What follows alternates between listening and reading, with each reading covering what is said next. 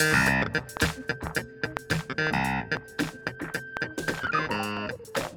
VoiceTubers, this is Nina and you're listening to the Pronunciation Challenge. Jealousy is a complex emotion. It's a feeling combined with emotions like suspicion, rage, and fear. Jealousy can happen between friends and family members, but it's mostly seen in the context of romantic relationships.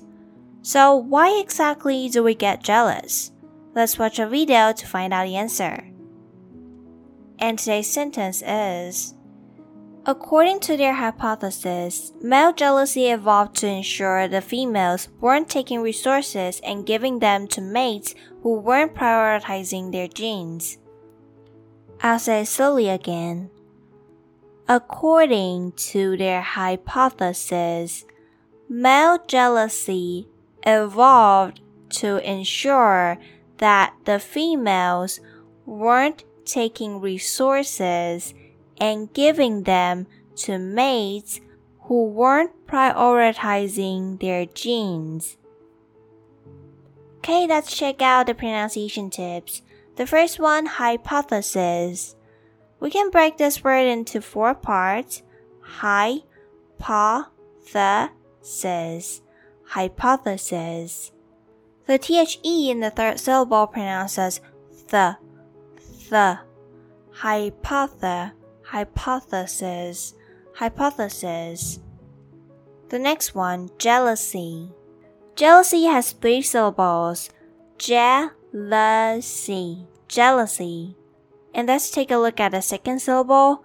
L-O-U pronounced as la, la. Jella, jealousy, jealousy.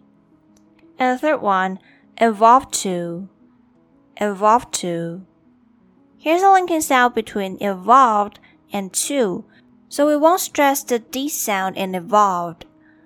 Evolved to, evolved to. The next one, wern, wern. The T here is silent. Wern. And next one, prioritizing. We can break this word into four parts. Prioritizing, prioritizing.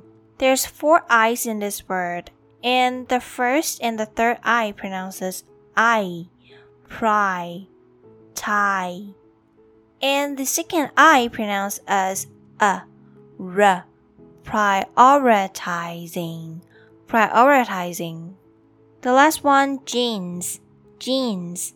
The second E here is silent, genes.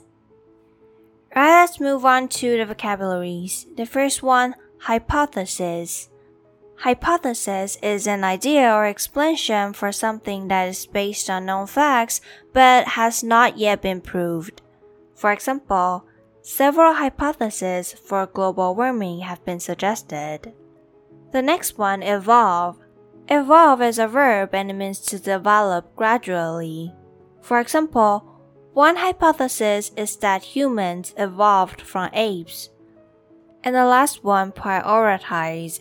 Prioritize is a verb and means to decide which of a group of things are the most important so that you can deal with them first. For example, we should probably prioritize things with closer deadlines. Alright, that's all for today's episode.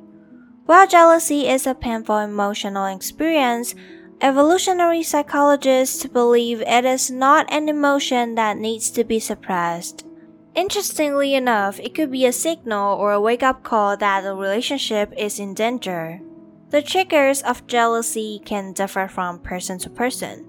It may even be affected by one's gender and sexual orientation. What about you? What will send you into a jealous rage? Share your answers in the comments and don't forget to record today's sentence. Thanks for staying tuned till the end of this episode, and I'll see you next time.